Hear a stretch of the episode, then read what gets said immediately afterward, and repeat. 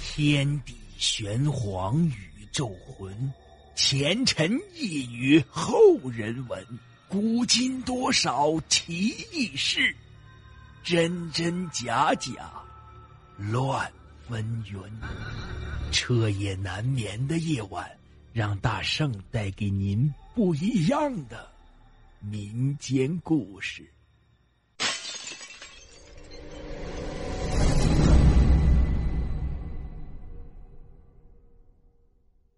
听友们，大家好，今天讲的故事啊，叫做《半夜鬼敲门》。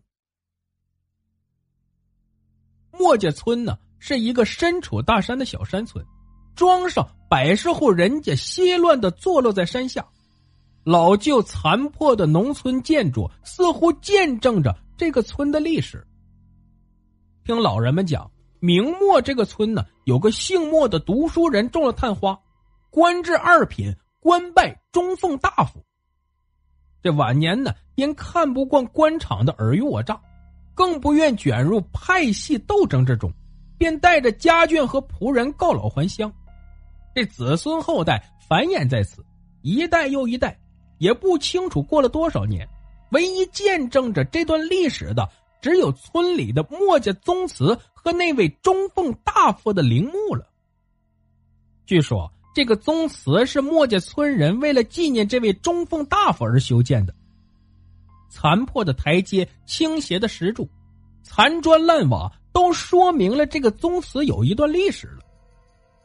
中奉大夫的陵墓也一样残破，不再恢宏，但仍不失当年的气势，隐约还能辨别的字迹，记录着这位中奉大夫的生平事迹。凌乱的古墓断壁是盗墓者的杰作，陵墓如此残破没落，却不影响这位中奉大夫的香火。墨家直系后人莫崇德的家是离这个陵墓最近、离村子中其他庄户人家最远的一户人家。陵墓就在房子正后。墨家的房子有些年的历史了，据说这房子是莫崇德爷爷修建的。典型的木房，虽说陈旧，但也算古香古色。这么多年来，墨家的日子也算安宁，祖上也没有留下什么东西给后人。但自从村里啊来了一位县文物局专家之后，墨家似乎就不太平了。莫崇德是一个老实巴交的乡下人，一辈子没有出过远门，属于那种能把乡长当成省长的角色。文物局要来考察墨家祖坟，专家呀了解了他是墨家后人，就在他家小坐拉家常。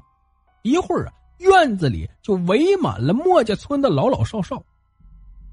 文物专家喝着水，目光扫视着这个院子，说道：“你这个院子有点历史了吧？”莫崇德眼睛盯着专家，紧张的手都不知道往哪里放。认真的回答道：“我爷爷修的。”文物专家说：“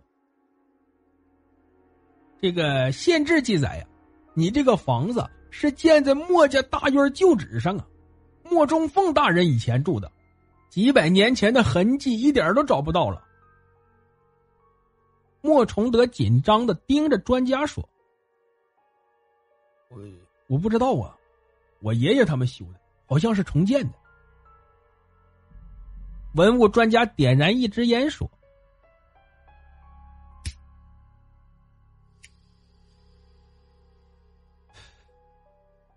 没事别紧张。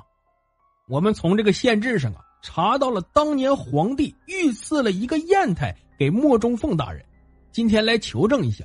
如果能找到，那可是价值连城啊！”顿时院子里就炸开了锅，说什么都有，唯有莫崇德不说话。有人呢说这砚台在陵墓里面，有人说那是没有的事儿，也有人说呀是埋在这个院子底下。一群人跟着文物专家后面，在莫中卫陵墓周围转了几圈，叽叽喳喳说个不停。突然，不知谁说了一句。那宝贝肯定在莫崇德家院子底下埋着，他家一代又一代人从来就没离开过那块地。文物专家摇摇头，笑了笑说：“，要是埋在墓里面，那早就被盗了。看来呀，又要空手而归了。你要是发现了，就联系我们，我们会给你补偿的。”文物专家一走，这个秘密顿时在这个人口不到六百的小山村传开了。晚上，莫崇德在床上翻来覆去睡不着，正想着这件事呢。莫大娘拍打着他，不耐烦的说：“都几点了，还折腾，让不让人睡呀？”莫崇德突然翻身坐起来说：“这难道是真的？我爹去世的时候就对我说，一定要我守住这片地，说是祖上传下来的。难道咱家院子下面真的埋着宝贝？”大娘迷糊着说道。睡吧，明天呢去乡里给儿子打个电话，让他给孙子寄点学费回来。莫崇德在床上翻来覆去，好不容易熬到天亮，吃完早饭就往乡里赶。一路上碰见莫家村人，就有人问他砚台的事情。莫崇德陪着笑脸说：“ 没有的事儿，这么多年了，这鬼才知道在哪儿。”在乡邮政局，他拨通了大儿子电话。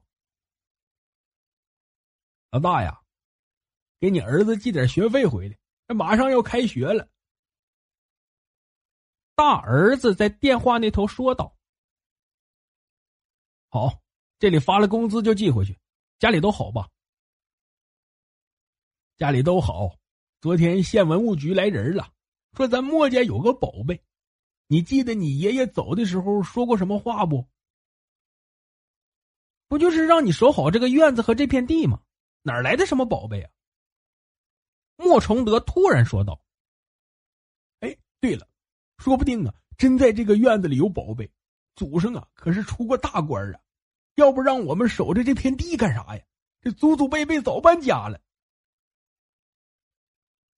两人在电话里拉了一会儿家常。莫崇德急匆匆的就回了家，一路上琢磨，终于下了个决定，挖开院子看看。突然又想到要找个合适的理由挖开，于是他决定到山上挖几棵核桃树苗，这样把树苗在院子里面就没人怀疑了，就可以挖开看看了。这说干就干。下午关上门，一个人在院子里面挖开了。没过几天，乡长来村里检查工作，说要发展副业，让大家致富，要在村里啊建一个养猪场，地址呢就选在莫家院子这块这块地呀是村里唯一的开阔地。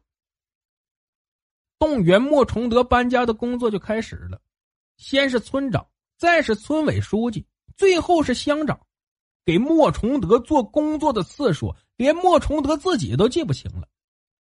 莫崇德虽然老实巴交，却属于一根筋类型的，不论多好的补助条件，他就是无动于衷。莫大娘添油加醋的枕边风也说不动莫崇德。这日子一天天的过去，莫崇德把几棵核桃树啊都快折腾死了，栽了拔，拔了再栽，整个院子都快翻遍了。也没有挖出什么宝贝，莫崇德呀，有点想放弃了。夜很静，月亮早早出来了，刮着点微风。初春的夜晚还有点冷，老莫家早早的睡下了。偶尔几声狗吠，说明这个村子还有点生气。突然，莫大娘翻身爬起来，推着快要睡着的莫崇德说：“老头子。”你听，谁在敲咱家的门呢？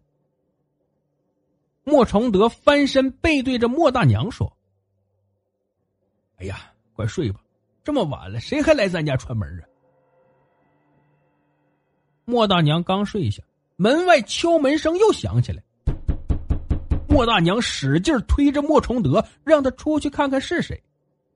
莫崇德不耐烦的说：“能有谁呀？有狗，就怕啥的？”莫大娘熬不过莫崇德，于是自己起身去看了。打开门，发现什么都没有，只感觉到背上一阵阵凉，于是赶紧关上门，回到屋里。这刚躺下，那敲门声又响了起来。这是谁呢？狗也不叫，敲门声一会儿又响起。莫大娘越想越害怕，于是使劲拧了一下睡着的莫崇德。莫崇德痛着发火，冲莫大娘喊道：“鬼在敲门呢！一晚上不让睡觉。”一听到鬼，莫大娘一惊，眼睛瞪得像铜铃似的，说道：“你听，又敲了。”莫崇德清醒了，真的有敲门声。莫大娘推着他，让他去看看。莫崇德极不情愿的翻起身来，拿着手电筒就去了。一开门，看到没有人呢，转身要回，突然看见门上有两滩鲜红的血手印顿时心都快蹦到嗓子眼儿了，喊道：“老婆子，你快过来，有鬼呀！”这门上有血手印啊！莫大娘吓得喊道：“快关门呢！快点回来呀！”莫崇德腿都软了，吓得连走带跑，门都没有关严实。老两口吓得一晚上盯着窗户，大气儿都不敢出。好不容易熬到了天亮，莫大娘红着眼睛冲莫崇德说道：“你看。”这不让你挖，你不听，这肯定是惊动了墨家祖先了。嘴里还念念有词，说这墨家祖先呢不要怪罪之类的。莫崇德坐在门槛上，望着门上已经干涸的血手印发呆，心想道：“说这难道真的是得罪了祖先催命来了？”这女人的嘴呀就是长，半天的时间。全村人都知道莫崇德家闹鬼了，见了莫崇德家人躲得远远的。几天下来，莫家人一下变得苍老了很多。那怪异的敲门声还是每天夜里响起，吓得谁也不敢出门。这莫崇德实在忍不住了，就跑到乡里给儿子打了个电话，说家里闹鬼了，让回来一趟。半天的时间。在城里的大儿子就回来了，莫家大儿子在外面打工，也算是见过世面。他不相信有鬼，但是发生这样的事情，他也害怕。于是莫家老大找到在镇派出所的同学小李谈起来这件事儿。小李道：“这个世界上哪有鬼呀？有鬼我就去抓鬼。”夜深了，很寂静。墨家人早早的躲在屋子里不敢出来，墨家老大和小李早早躲在不远处的庄稼地里，小李死死的盯着墨家院门。朦朦胧胧的月下，突然出现了一个穿着白衣的黑影，蹑手蹑脚的从墙边窜出来，墨家老大吓得差点叫出来，小李手里的手电突然照住了这个穿着白衣的人影，喊道。不许动！举起手来。那影子的双手正要往门上放，这样一喊，正好举着，两只血淋淋的手举在头顶。小李喊道：“转过身来，不许动！”那鬼披着头发，慢慢转过身来。小李大声说道：“假发拿掉，我要看看你到底长什么鬼样子。”那鬼呀，不是别人，正是刑满释放人员牛二。经过一番审讯，牛二交代了为什么要扮鬼吓人。那天，莫崇德给儿子打电话，被他听见了，就合谋在当乡长的表姐夫霸占这块地，以建养猪场为名，逼迫莫崇德搬家，以方便找到那块埋在院子下面的砚台。莫崇德不从，于是就有了扮鬼吓唬莫家这场闹剧。鬼抓住了，莫崇德还是弄不清楚那敲门声是怎么回事。小李笑着说：“很简单，他手上啊抹的是鳝鱼血，往你家门上拍，拍完血手印就走。鳝鱼血带着腥味蝙蝠最喜欢这味道，为了吸血就不停的撞门，这就是你听见的鬼敲门声音。莫老大说：“那为什么狗不叫呢？”哈，这个鬼呀，先把一块肉从围墙外面扔进去，那狗有吃的还叫啊。事已至此，乡长为此丢了官牛二呢也得到了应有的处罚。从此，墨家再也没有了鬼敲门的声音。这到底有没有那块砚台？肯定有，因为县志上有记载。但砚台在哪儿？看来呀，真的只有鬼知道了。好了，故事播讲完毕，感谢您的收听。